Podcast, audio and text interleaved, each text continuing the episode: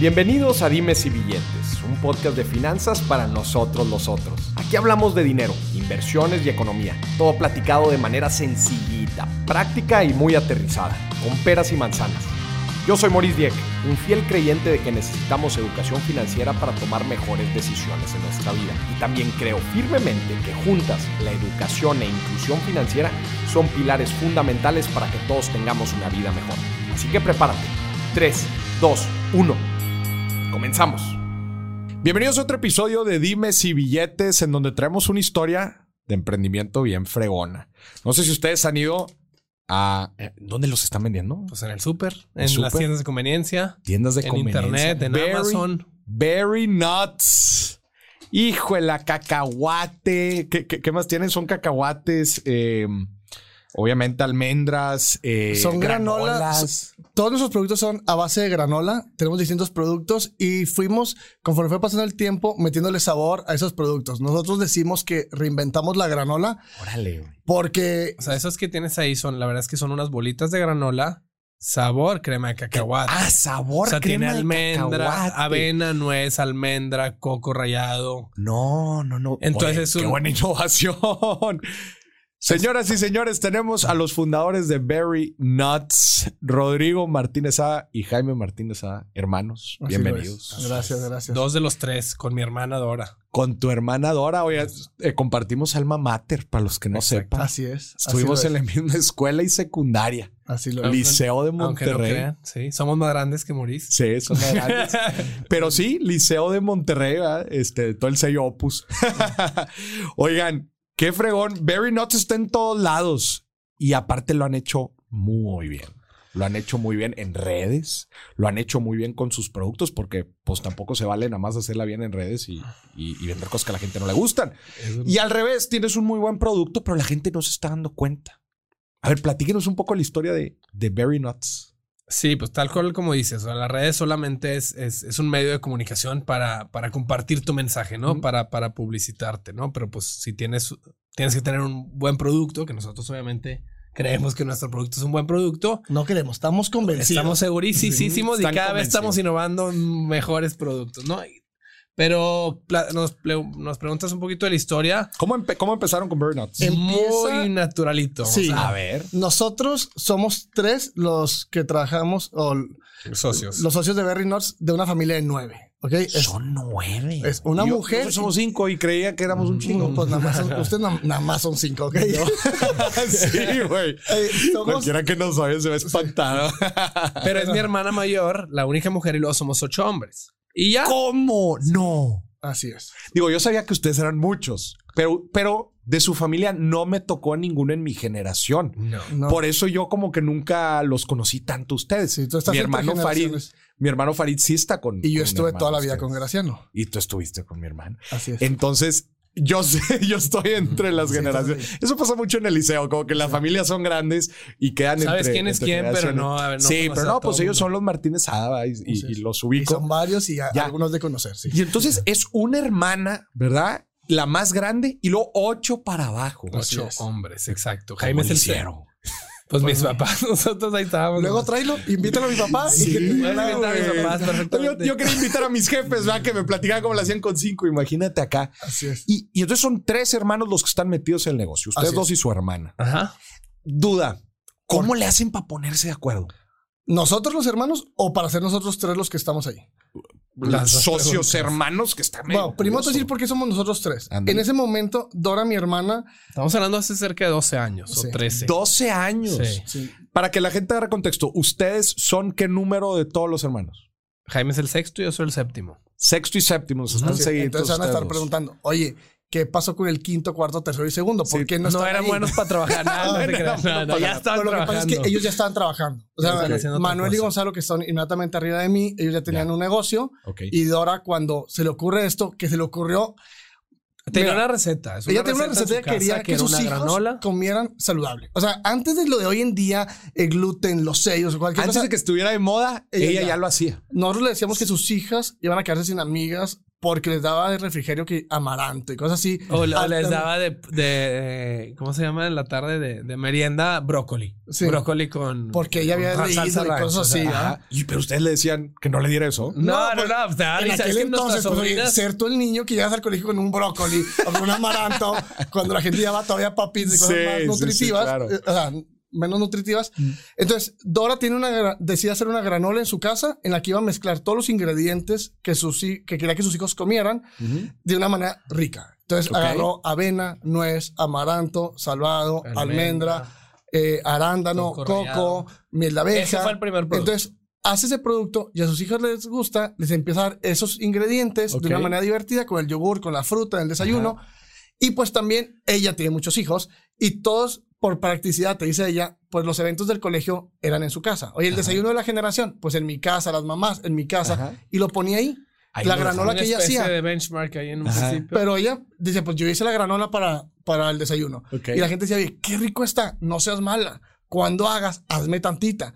Y ahora, ay, claro. Entonces hacía, y para Y la cuando amiga, no o para la es- Y señora. cuando no es negocio, la gente no te dice cuando hagas, véndeme. Te Sí. dice cuando hagas, me regalas. Me regala. Entonces, como fue. que ya les empezaban a pedir y como que vio potencial y nos invitó, oye, amigas, ya no la voy a poder regalarla o porque mis hermanos la van a empezar a vender conmigo. Ah. Nosotros éramos carrera- estudiantes. Yo, le quiero decir a la gente, aquí, voy a hacer un súper alto porque eh, es bien padre eso que están platicando de, de cómo es un gran indicador cuando la gente te empieza a pedir cosas. Te voy a, te voy a poner un ejemplo. Yo cuando empecé a hablar de finanzas en redes, yo todavía ni empezaba y la gente me lo pedía. ¿Cuántas veces estamos en la vida atentos a lo que la gente está viendo, que somos buenos y nos gusta y les aporta? Los que nos estén escuchando, quiero que hagan esa reflexión. ¿Cuántas veces te han pedido algo?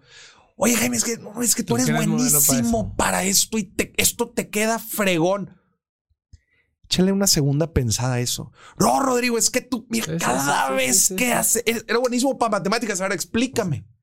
Pongan más atención en eso, ¿verdad? Porque a veces estamos muy distraídos y pasan los años y no.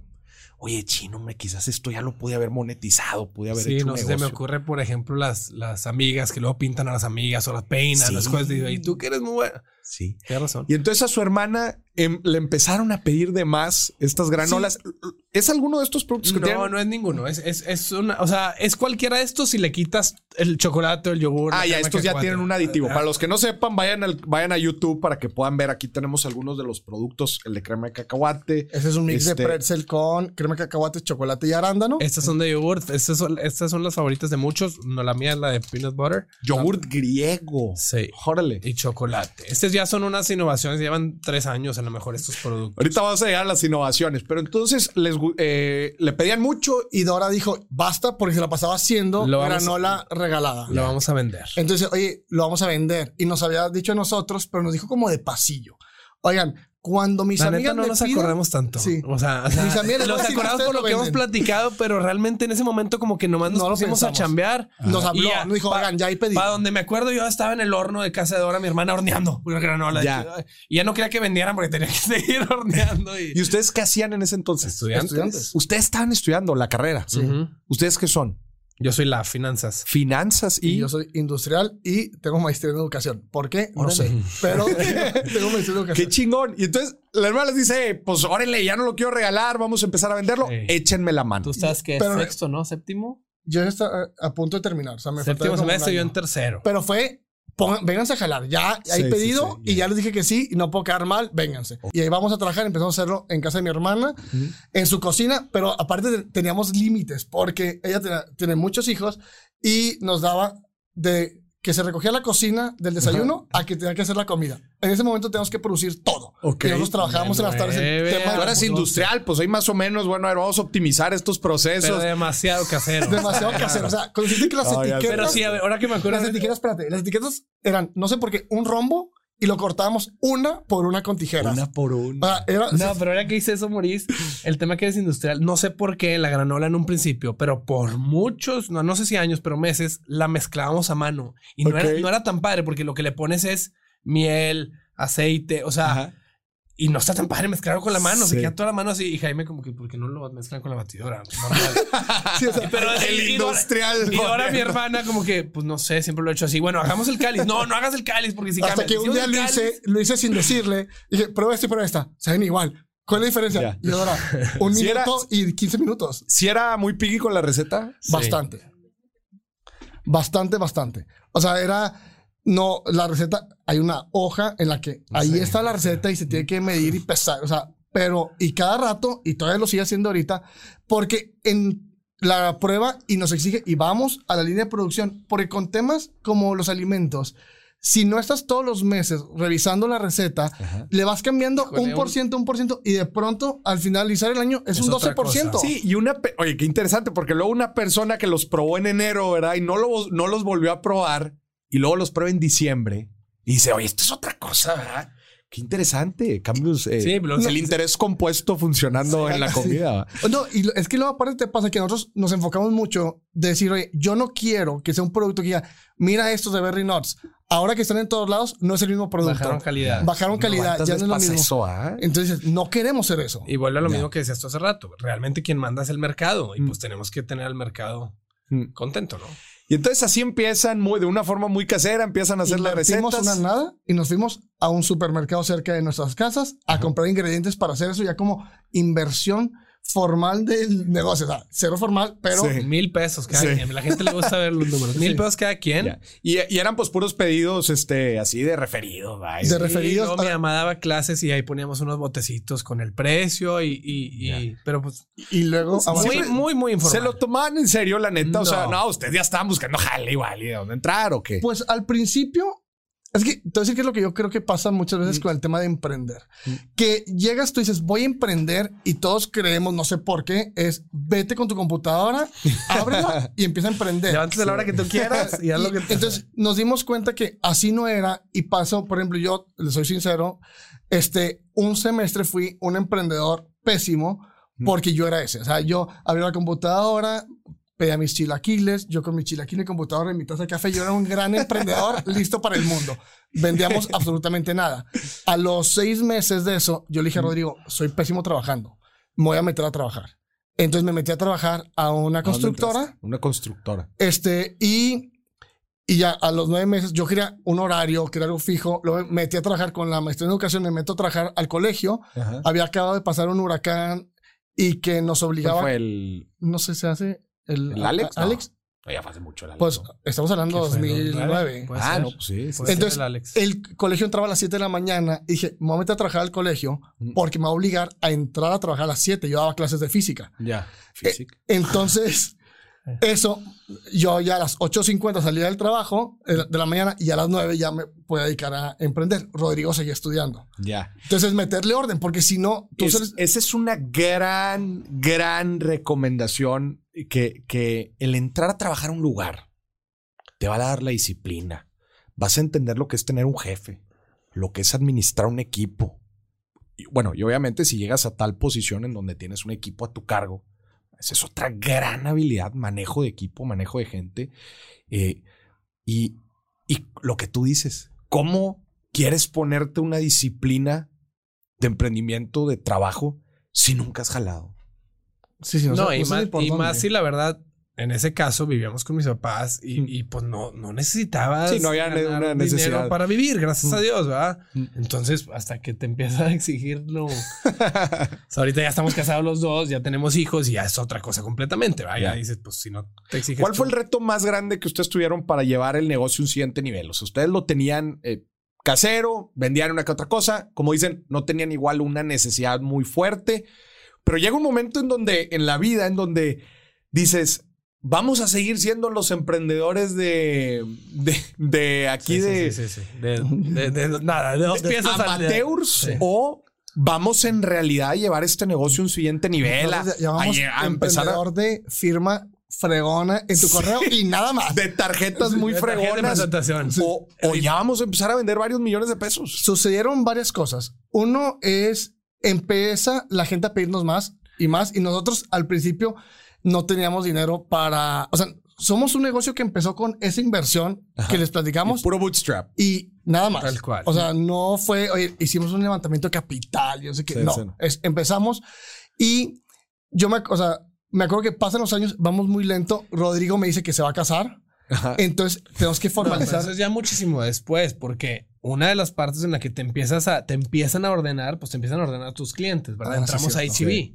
Entramos Ok. a HB a tres tiendas. Pero antes Esa fue la primera en- bueno, no, entramos a grande. fruterías, Ya, ya. entramos a Mode, que Mode es nos muy, ordenó muy buen bastante. cliente, te Mode. ordena, te, tienes que sacar una tabla nutricional, tienes que, ¿qué es eso? ¿Cómo no Sí, saco? sí, sí, claro. Un código de barras, ya te ordena todo, luego entramos a HB con tres tiendas, historia de éxito, muy padre nos fue. ¿Les y- fue bien? Y a se, los seis meses. se comunicaron siete entre ellos los gerentes y se, oye, tienes que tener este producto. Nos fuimos de 3 a No, 7. no y nos fuimos a todas las tiendas. Empezamos a tener. Eran dos productos, eran dos, una, la misma granola, la original que te dijimos en dos presentaciones. Nada, Nada más, más. Nada más. En un botecito así muy sencillito de con una etiqueta. Un bote solo, cortada. un bote como para que se imagine la gente que no está viendo, o sea, redondo, de el solo cup, donde viene el litro, el arroz, la comida china, lo Sí, que sí. quieras, ese, ahí una- con una etiqueta de rombo cortada a mano y una etiqueta cuadrada con los nutrimentales atrás. Eso era todo. Pero entonces la gente va, caminando en el pasillo y no sé cómo se le antoja. Digo, ahorita ya estas presentaciones pues ya están muy bonitas, pero Teníamos degustadores en tienda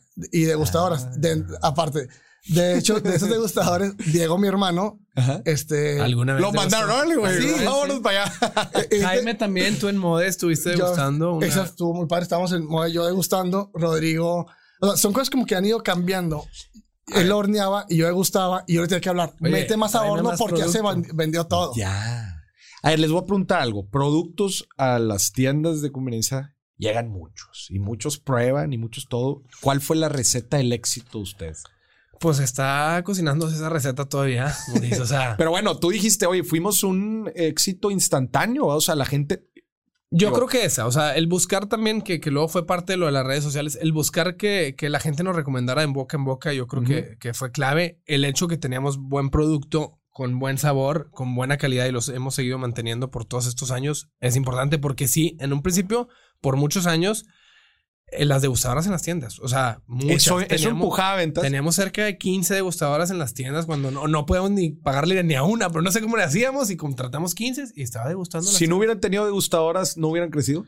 Pues, es que no, nada más no teníamos bien el branding, todas las demás estaban bien bonitas, nosotros Eh, en un es esa es mi botecito, pregunta. o sea, O sea, es- eso fue un gran diferenciador. yo creo que en un principio Ta- sí. Yo creo que también un gran diferenciador es que nosotros éramos los que íbamos a las tiendas. Nos hicimos amigos de toda Ah, la sí, gente de las mucho Eso tiendas. te da un feeling bien Entonces, cañón. Rodrigo, por ejemplo, Es que en ese entonces no entrábamos por medio de centro de distribución, entrábamos directo a tienda. Entonces yo iba a clase del TEC y en mi libre me iba al, al, al, al HB de ahí de, de, de HB Country, de country y negociar. Ya no, no estoy. y entregar. y Seguimos yendo a las tiendas y, y todavía saludamos mucha, a mucha gente que llevamos. O sea, Rodrigo se llevaba ¿no? con todos porque. O sea, me da risa porque cuando yo iba con él, se saludaba de beso desde la entrada hasta llegar a, a todo mundo. Porque si es un tema lo que dices tú de exhibición, es decir, oye, ¿cómo van a verte en un anaquel de 100 SKUs, dos productos ahí? No, pues oye, no seas malo, pídeme 20 cajas y vamos a hacer una exhibición, acá una- un pino de Navidad, y, o sea. Me encanta eso. A ver, ¿cómo? E- Es un tema el, el hecho en los supermercados, los anaqueles. Sé que es una guerra brutal el hecho de cómo le hago para yo estar en esta posición que le queda a la gente justamente donde está caminando y lo puede ver. Y pues las marcas se terminan peleando a unas con otras. ¿Cómo le hacen para así estar en un lugar? Yo ahorita los acabo de ver acá en el HB, aquí que, que está Ajá. aquí por la casa. Y bueno, pues tienen toda una sección muy bonita y todo, y hay una cantidad vasta, ¿no? De, de diferentes productos que ustedes tienen. ¿Cómo le, o sea, cómo han visto este tema de las guerras de Anaquel y cómo le hacen para salir adelante en ellas? Sucede que ya hoy en día es mucho más ordenado en eso porque hay muchos sistemas, entonces te las va no dando la misma venta. No manda la marca. O sea, No manda la marca. No, manda, Manda el la mercado, manda, manda el mercado. Lo que se vende lo ponen. Tú puedes negociar, obviamente, depende de la relación que tengas con cada cliente. Que, oye, no seas Eh, malo, ponme un poquito más cerca de más, pero, pero nada de que se venda. Esos espacios no se venden. Ellos quieren tener ahí el producto suficiente para no perder venta. Entonces, Y muchas veces, uno, muchas vendes ve- dos, van pidiendo dos, ahora tres, ahora Al cuatro. contrario de lo que piensa la gente, muchas veces el que más vende lo ponen abajo porque dice este como quiera lo van a encontrar. Lo van a buscar. O sea, van a van buscar. por ello. Sí. Van por ello. Órale. Sí, sí, sí. Pero eso es decisión de la tienda. es decisión de la tienda. Y van jugando, tienen gente que Lo se que hicimos dedica- nosotros, por ejemplo, lo que viste ahorita es pues fuimos haciendo más productos alrededor del mismo producto para hacer una mancha de marca Más relativamente grande. para que sea más fácil toparte. ¿no? Sí, yo- es, impre- es impactante aquí. no, lo de no, nos encanta. La foto de este HB nos encanta compartirla porque literal empezamos y era.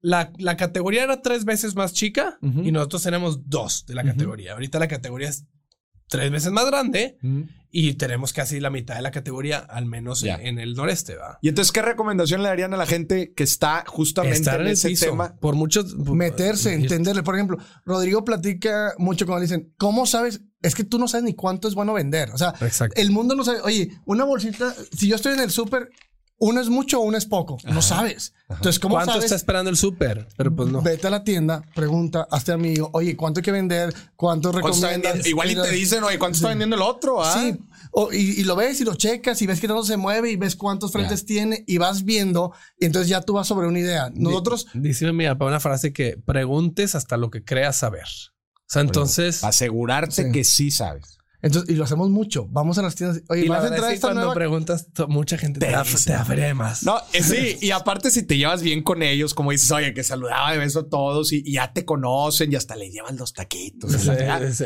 te sueltan feria más. claro. sí. Sí, y a ver, y en el fondo ellos también quieren vender más. Entonces, si tú, si Sí, tú, sí, claro. Ahora, yo, eh, la vez pasada llegamos a una tienda y dijimos, nos vamos a meter un producto nuevo en esta tienda, ayúdame a ver para ver de qué precio va a sacar el producto y ver cuánto venden los de alrededor de ese precio. Oye, salimos con una lista de todos los productos de la Sí, tienda, sí, sí, sí. gramajes, precios, todo. Todo. Entonces ya con eso nos vamos nosotros a diseñar el producto sobre una idea de qué es lo que el cliente está buscando. Ya. ¿Cómo, ¿Cómo definen el precio?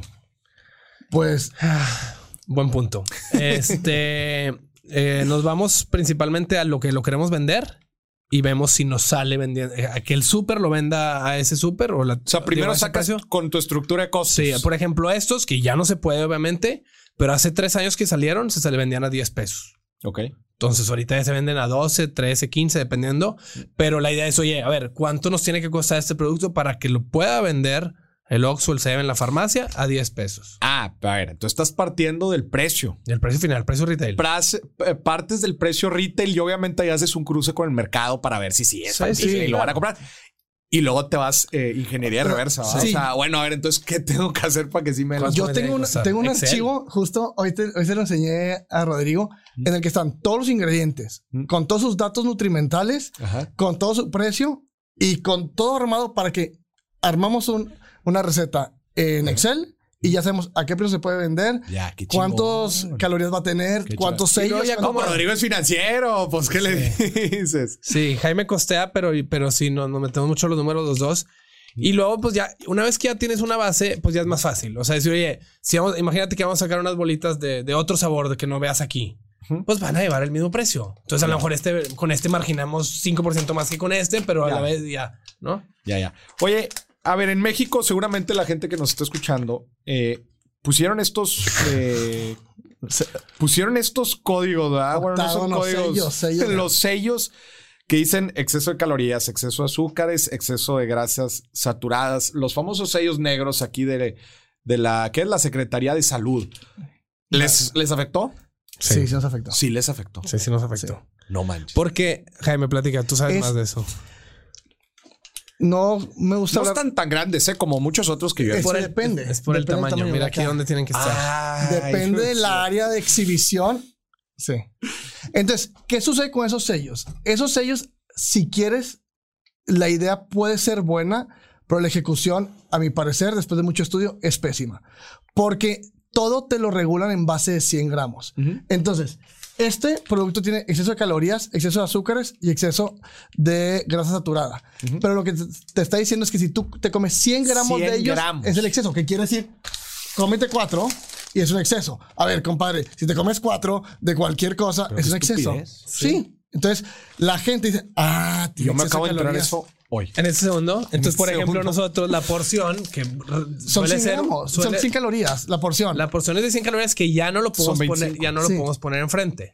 Pero yo creo que el 99% de las nutriólogas y nutriólogos recomiendan esta porción. Entonces es como un absurdo. problema. la re- Los, Entonces- los nutriólogos y las nutriólogas recomiendan su producto. Sí. sí. Y unos, tiene más, tres unos, más, sellos. unos más que otros. O sea, te recomiendan más este de chocolate de yogur. El de crema cacao tiene un poquito más de azúcar. Oigan, ya me vinieron aquí a surtir el, el- la alacena.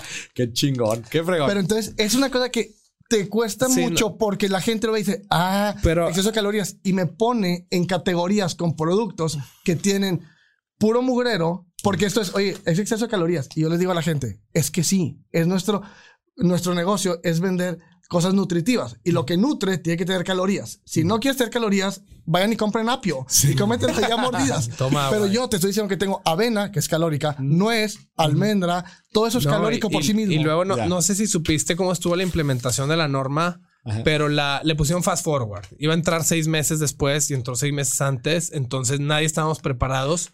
¿Y perdieron inventario? Ahí tenemos No inventario todavía que no podemos vender. idea. O sea, ¿cuánto para que la gente agarre contexto, fue todo un tema eh, cuando implementaron estos sellos. Pues sí, porque ya hay mucho producto Just- hecho, impre- eh, envolturas eh, impresas. Normalmente, cuando meten una norma nueva, hay, no, se llama como, no sé qué, en términos legal, pero es como periodo transitorio en el que dicen, a partir de esta fecha ya no puedes mandar imprimir eh, etiquetas con la norma Ok, anterior. no, pero pero extra termina bonito. todo. Fue, fue una cosa como mes, Termínatela. no sabes Aquí el fue- estrés. Y fue pandemia, la pandemia, pues tu 14 de febrero, el 20, No, 14 de marzo. 14 de marzo. El 28 de marzo es oye, todo cerrado según esto, pero el gobierno sí No puede ser. lo saca. Y nosotros, No, ustedes y todos.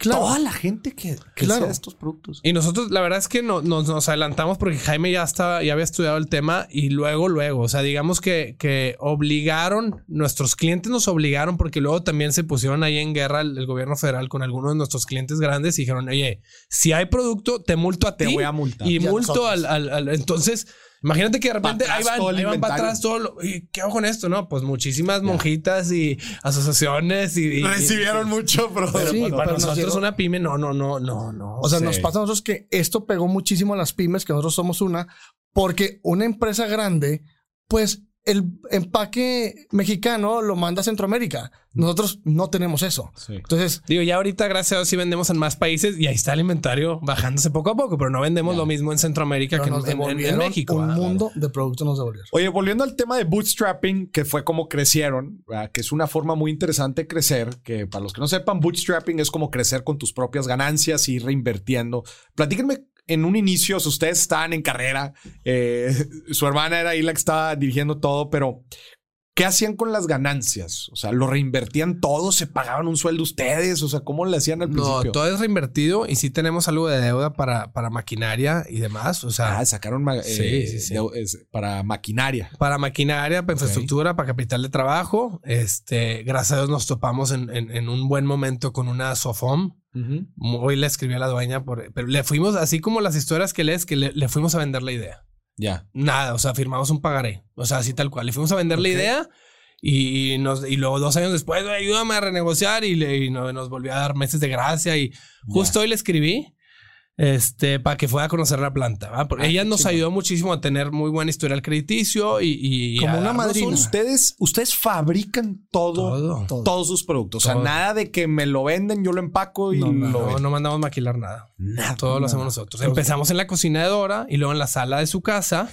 La sala de su casa era blanca, terminó amarilla por el horno y así. Ya. Luego nos fuimos, nos fuimos ahí atrás. a- a- atrás de su casa había un, un cuartito, lo adecuamos como fábrica. Ahí salieron los primeros camiones de HB. No Armábamos manches. las tarimas arriba del camión, Qué las chido. empujamos con los pies porque no teníamos patín, no teníamos nada.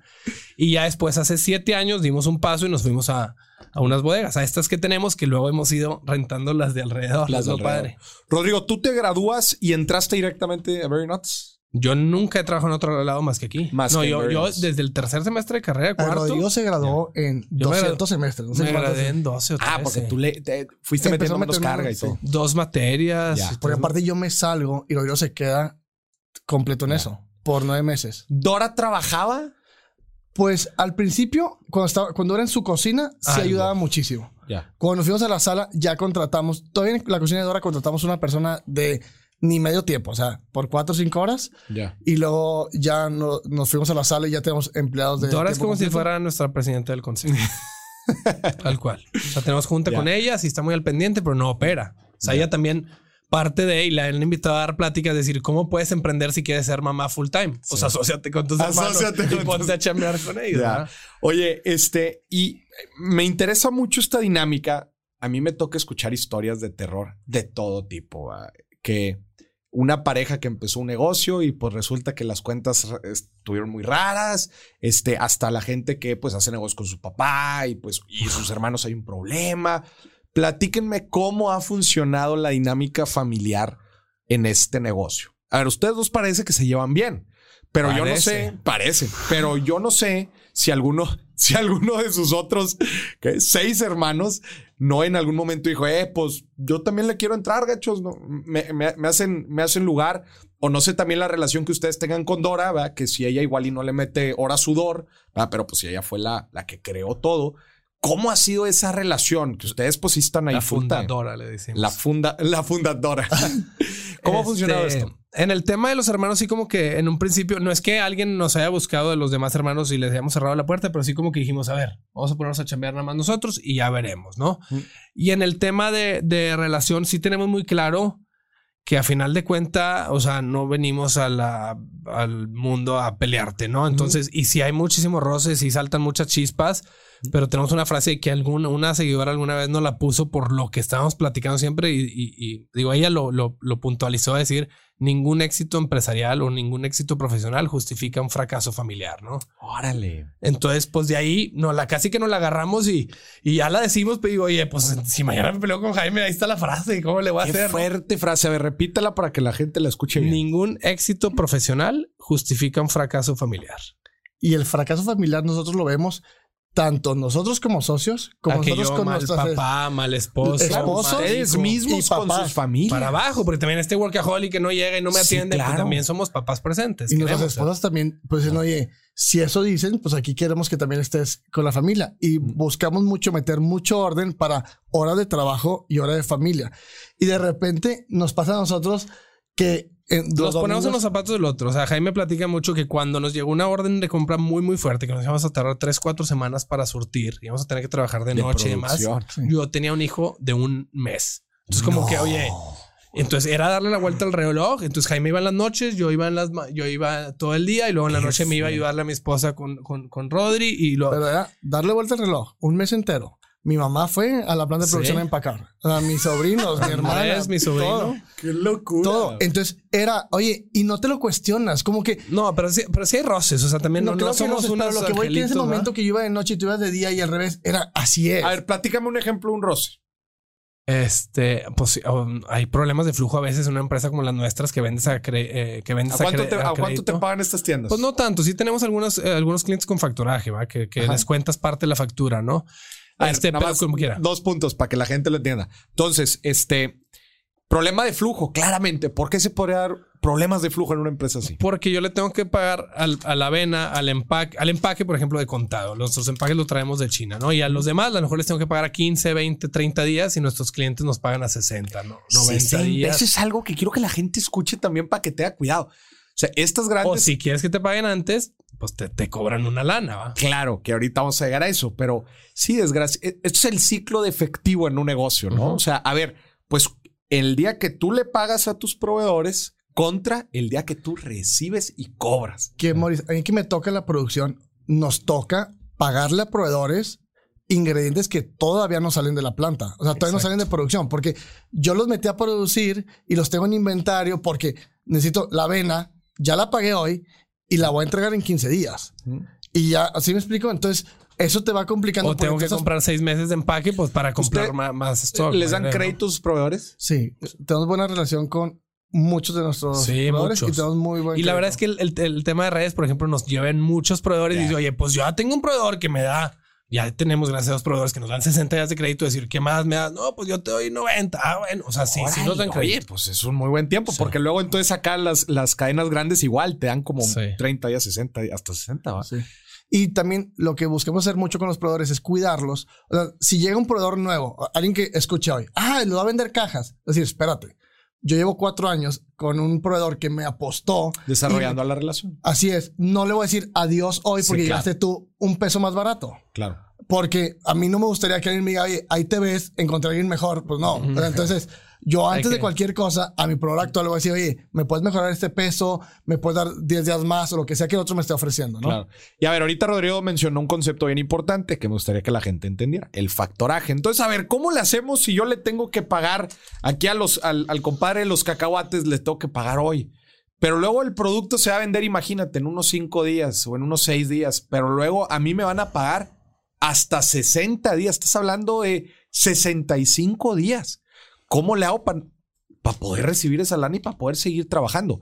Existe algo que se llama el Factoraje. Es un ¿Cómo funciona es un producto factoraje? financiero. Lo que hacen, normalmente lo que hacen con nosotros es, pa- o sea, literal, hoy pasó. Ayer entregamos una factura, digamos que entregamos 100 mil pesos, ya metimos la factura, hoy nos pagan el 80%. Hoy te lo pagan. Un día después, sí. Ujú. Algunos el mismo día. Ya. El 80%.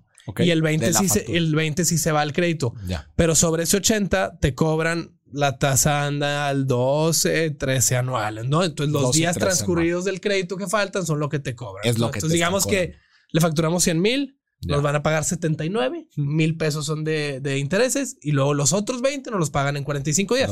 Bueno, faltan las promociones que haces y demás y puede que no te paguen nada de esos 20. ¿verdad? ya.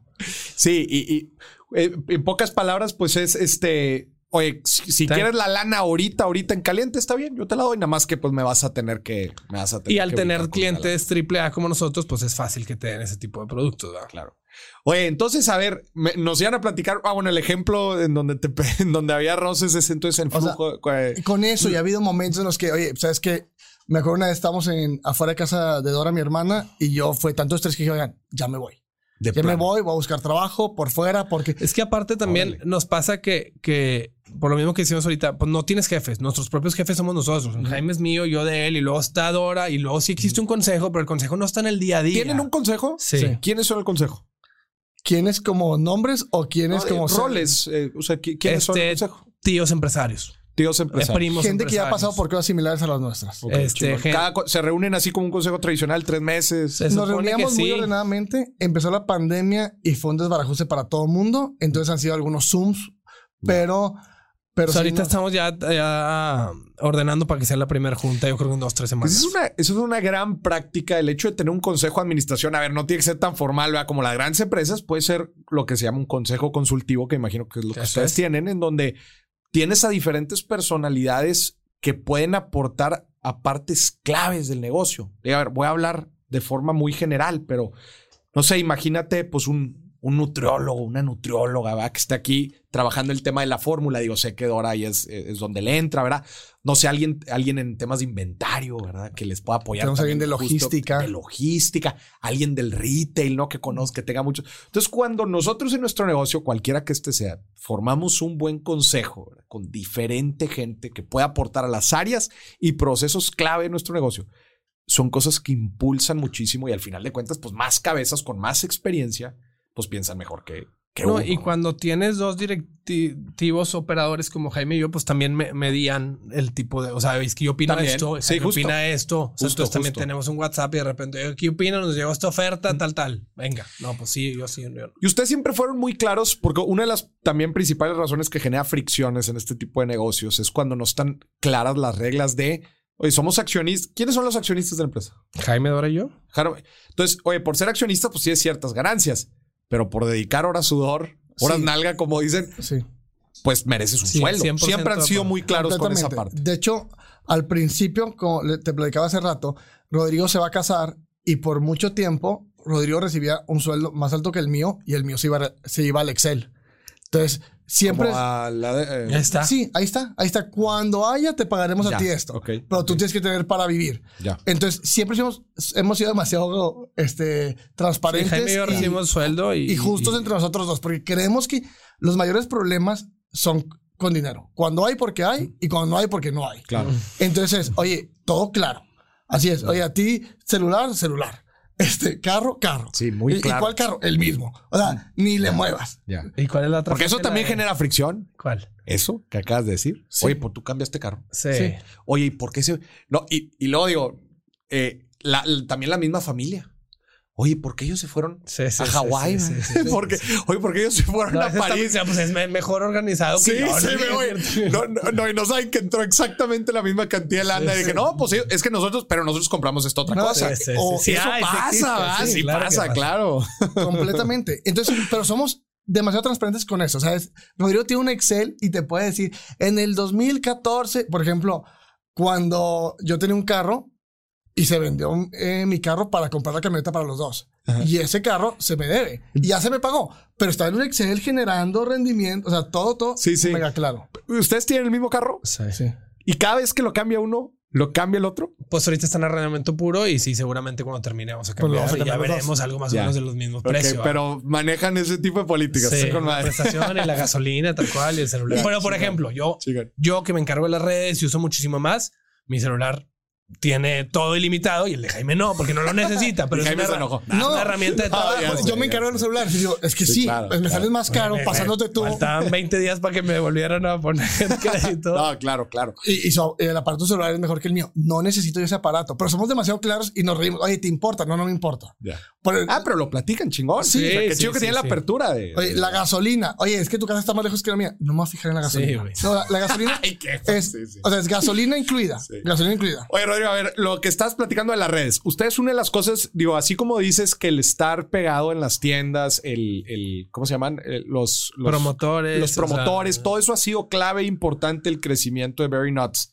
También, sin duda, son las estrategias que han aplicado en redes sociales. Sí. A ver, platícanos de las estrategias que hacen en redes sociales. Me acuerdo mucho porque fue cuando justo dos días o tres después de que nació el primer hijo de Jaime, que fue hace tres años, cuatro meses, eh, eh, pues estaba el boom de influencers, ¿va? O sea, de bloggers. ¿Eso hace cuánto fue? Tres años y medio. Tres años y medio. No y, fue hace tanto, ¿Y ¿eh? ustedes llevan en Very Nuts cuánto tiempo No, llevan? hombre, 12. Ah, 12 años. No, no, no, ya han pasado, o sea, ¿Empleados cuánto tienen? tenemos, somos como 50. Como 50. 50 empleados. Sí. Entonces, en el mero boom de los. En el mero boom, como que, eh, bueno, un poquito atrás, que ya es cuatro años ahorita, se nos ocurre una estrategia que es, no me acuerdo si está mencionada aquí, pero dice, se nos ocurre una estrategia que se llama el giveaway semanal.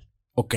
A ver. que es todo mundo empezaron, empezaron las historias como tres, cuatro meses antes, los stories, ¿no? Entonces, nadie ensucia su feed, ¿va? Todo Sí. tiene que estar bien bonito. Pero los stories X se borran en unas 24 horas, ¿no? Entonces se nos ocurrió, ya tenemos cierta fanbase desde Facebook y toda la que íbamos a traer, decir, oye, ayúdenos recomendando nuestros productos. Suban una story en lo que estás consumiendo tus Very Nuts, tagueanos y te vamos, vas a entrar a una rifa semanal. O sea, tal cual. ¿Y qué rifaban? Pues en un principio cosas bien, no sé, o sea, por güey, yo las cambiaba todas las semanas porque güey, no va a ser el mismo ganador, pero eran, eran Family and Friends, 8, 10 participantes y era Ah, 10 participantes. nada, en un principio. En un principio. En las primeras sí. semanas, Sí. porque ahí tengo todas las semanas, ahí te puedo decir cuánta gente La administración del sorteo. Pues no sé, imagínate unas ligas para hacer ejercicio. Y luego, no sé, y luego dijimos, oye, pues entre mejor el premio, la más gente participa. Y luego por muchos años, pero por- como por dos años completos, unos AirPods Pro, haz de cuenta. Ok.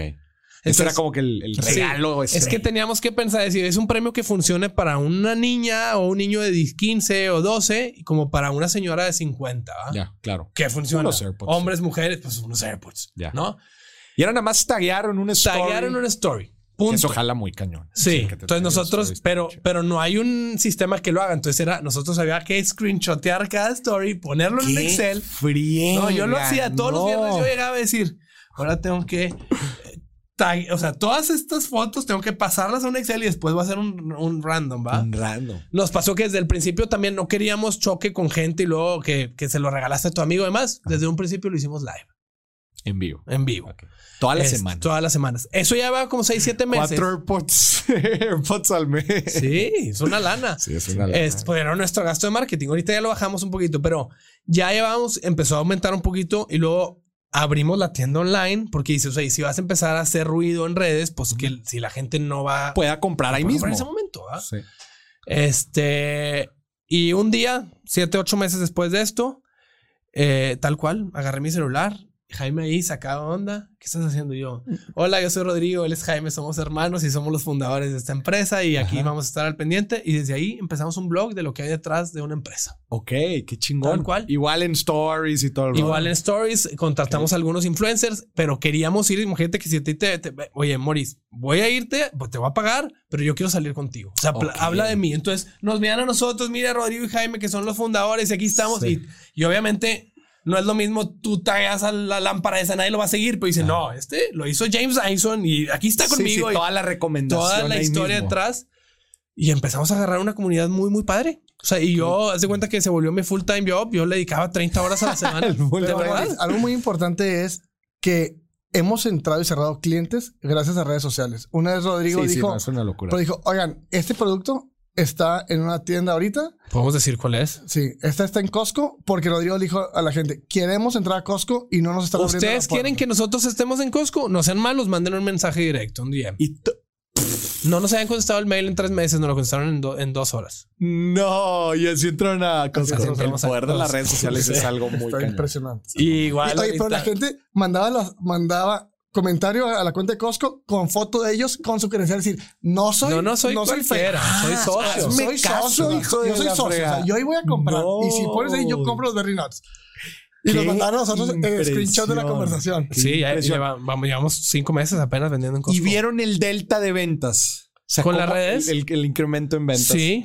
Una Digo, en un principio sí, luego ya más, más, más paulatino. Una vez nos pasó algo, algo que nos llamó mucho la atención, que fuimos con, con un influencer y su esposa dijo atrás, a mí me encantan los de yogur griego, en una historia. Ese día se vació yogur griego en las tiendas. No.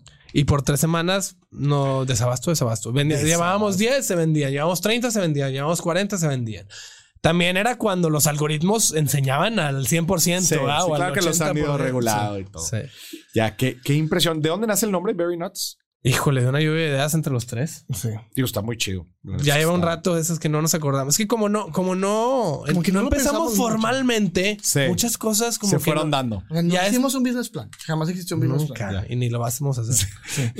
De hecho, cuando contratamos gente, les decimos, justo hoy estaba Rodrigo entrevisté a entrevistando una a una. ¿qué tan ordenada eres? Necesitamos gente ordenada para que ordene nuestro, Nuestro desorden. relajo. Porque de repente, oye, que porque llega una factura, no sé qué, ah, es que yo acabo de hablar con una persona y le vamos, tienes que pagar en este segundo, págale Ya. ya. O sea, porque lo acabo de negociar ahorita. Sí. Oye, ¿qué viene para Berry Nuts? O sea, ah, entiendo, han estado sacando diferentes eh, sabores, han estado llegando. ¿En qué, cuántos países están? Como en cuatro, cinco. O sea, estamos en, en Guatemala, en Honduras, en El Salvador y en Estados Unidos apenas estamos poniendo un pie. Entonces, ¿qué sigue? Que sí. Primero que nada, México. O sea, realmente tenemos el sueño de todo ¿Cuántos emprendedor. puntos de venta tienen ahorita 100 cadenas grandes? Pues es que cuentas a Oxxo. O sea, con eso cuentas. están enormes. Pues es que... sí, sí, o sea, suma- Pero no, la gente hace cálculo como si vendieras una pieza por minuto en Oxxo de que ya eres Sí, sí, multimillonario, ¿no? Pero a ver, ¿y cómo funciona también? Súper interesante. ¿Cómo, ¿Cómo funciona Oxxo? O sea, obviamente existen miles de Oxxos. ¿Entras a todos? ¿Primero entras a algunos? Entramos ¿Cómo a unos, están por otros. centros de distribución. Ok, Entonces tú vas negociando por centro de distribución y por centro de distribución, ¿qué tantas tiendas vas a entrar? Ok. Entonces, ¿Y cuántos SKUs? ¿Cuántos productos, no? sí, por, por cada tienda. entonces estamos en todos los centros de distribución. O sea, ya estás en todos. En ¿Cuántos hay en el México? 95, yo creo que 20. centros de 21 distribución mil. todos, pero en tiendas Hay como, como el 20. 25%. En todo México. 21 mil Oxxos. No, Y eh, 20, 15 centros de distribución. 15 distribución y 21 mil Oxxos en Más o todo menos. Es México. que hablé como tres al día. Sí, sí, sí. y están en, en los 20 centros de distribución. Sí. Sí. Estamos como en el Pero en el- 95% de las tiendas. Están en el 95. Está, Güey. voy, a, voy a aventar un anuncio. Estamos abajo del café. Sí, Es que pero hay una, hay una cancioncita. Gente, busquen los Berry Nuts en todos los Oxxos abajo del café. Sí. Están en todo. Entonces suena muy padre cuando dice estamos en 24 mil puntos de venta, pero la Sí. verdad es que 22 mil son Oxxos, ¿verdad? Sí. Pero no, pues, estamos en farmacias, en los Sevens, en, Ya. en Sorianas, Walmart. En casi Pero todos los ahorita- supermercados, clubes de precio. En casi- es que luego nos ven y nos regañan los compradores si no los mencionamos.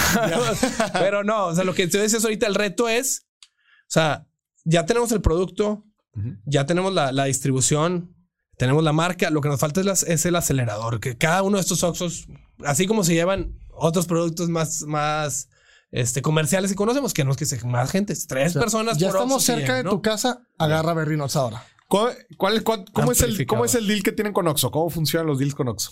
Nada, pues les vendemos, nos pagan a, pues, a 30, 40 y- ¿Ellos te no lo pagan upfront? A, a crédito. A crédito. Todo es a crédito. Sí, pero te lo compran. Te lo O compro. sea, no es esta consigna ni nada. no. Es que con todo el mundo pregunta, oye, esa consignación no, a fin de cuentas, todo esa consignación. Porque si no vendes, no te van a volver a comprar. Ya. Sí, es una Entonces, prueba. O sea, ahorita yo- ya que ya llevas varios años, ya como que ya, ya palomeamos que decir, bueno, ya no nos van a sacar. Que si es un principio, sí dices, oye, ¿cuántos tengo que vender más o menos para que me quede? No, Sí. y ya, ya pasé ese lado. Ahora sí. Pero entonces ya entras a su sistema de cualquier tienda y ya ellos se están pidiendo un mes de inventario, entonces naturalmente no te van a regresar. Y si te regresan es Sí. porque se abrió, se Y cayó, luego, se- a ver, obviamente so- es, es chiquito, ¿no? Esto, ¿no? Y entonces y luego hacemos estrategias de, oye, me estás pidiendo cada semana y no me sale tanto la vuelta, pídeme cada quincena, ¿no? Entonces ya, estás ahí con negociación un poquito más de para ahorro. ¿Y, y qué, o sea, cuál es el martirio logístico para abastecer a todos los centros de distribución Pues y obviamente a todos? Y que hay veces que hay que tomar decisiones que lo que vas a facturar son 3 mil pesos y la vuelta te cuesta 2 mil, pero pues estás haciendo marca y No manches. sí. Entonces, entonces, gracias a que vimos en Monterrey muchas cosas de logística, dices, esto te carga Mérida. O sea, mi pedido de Oxxo en Monterrey me carga el pedido, el pedido de Mérida que no me sale. No, es estrategias y luego a veces si A ver, consolidas. a ver, explícame eso. que hay muchos centros de distribución en Monterrey. Entonces, muchos de nuestros clientes aquí mismo entregamos. Entonces, no sé, Oxxo Monterrey me salió, voy a inventar, dos mil pesos y mandé 20 mil. Ok. Oye, pero Oxxo Mérida me salió eh, cuatro mil pesos y vendí tres mil. Pues ya, haz Sí, como hay un más o menos. y Ta- Estás cuidando el, el, el El costo, Oxxo. el costo porcentual de, de, de logística. Qué chingón, Rodrigo Jaime. La neta, qué fregón. Está muy, muy padre su historia y, y sus productos también están súper delis. ¿Dónde los pueden encontrar? En redes sociales como Berry Nuts. Very Nuts. Yo ya empecé a activar un poquito mi cuenta, que es rod.marza. Ok. Jaime menos, porque luego perdemos mucho el tiempo ambos. Este, Jaime.mtzs. sí. Este, pero el, el- el Instagram de Very Nuts sigue muy activo y, eh, luego, lo- eso no te platicamos, pero empezamos a platicar de eso y luego también a hablar mucho de emprendedurismo y hablar de, de- de Ya. nuestras, O sea, hablan ya de nuestras muchas vivencias propias. Por ejemplo, nos llegaba una, a llegamos a una junta, Rodrigo, que es comercial, yo soy producción. Llegaba una junta, imagínate que íbamos a ir con Oxxo. Ah, Eso está bien. Oye, entonces, bajándose del carro, Usa otro, usa Seven porque lo... Ah, sí, sí. Llegando a, a Seven o cualquier junta que quisieras, oye, no nos están encontrando. Entonces decía, oigan, vamos a llegar a esta junta. ¿Quién no nos encuentra y en qué ciudad está? pones la cajita. Entonces pones la cajita. Entonces llegaba la junta y decía, mira, no están encontrando el producto aquí, aquí, aquí, aquí. Entonces, entonces decías, oye, te estoy trayendo datos más frescos imposibles. O sea, sí, sí. esa sí. es la última Ahí está tu estudio de mercado. Así gacho. es. Sí. No, qué, qué- qué impresionante. Y también pueden comprar en internet, ¿verdad? Sí, tenemos nuestro propio e-commerce, vendemos también en Amazon. ¿Cuál en- es la, página? Ah, bueno, en Amazon, Mercado Libre, ahí también pueden encontrar Sí, los verynuts.mx. Y en todas, casi todas las plataformas que Las están ahí nuevas, ahorita de Joker, super- Justo y todas esas nuevas Todas también ahí estamos entrando. O sea, eh, el hecho de ser una marca que estamos bien en redes, entran las nuevas generaciones y luego, luego... De volada no, los, los piden compran, también y, sí. y entran así en otras plataformas. No, qué fregón. Oigan, los felicito. La neta es que qué chido producto, qué bonito lo han estado haciendo y pues les deseo mucho éxito también todavía en, en todo el crecimiento que, que están por tener. Muchas gracias Muchas por gracias invitarnos. por invitarnos. Y a ti que nos, estu- que nos estuviste escuchando, esto fue otro episodio de Dimes y Billetes con nada más y nada menos que los fundadores de Berry Nuts. Hasta la próxima.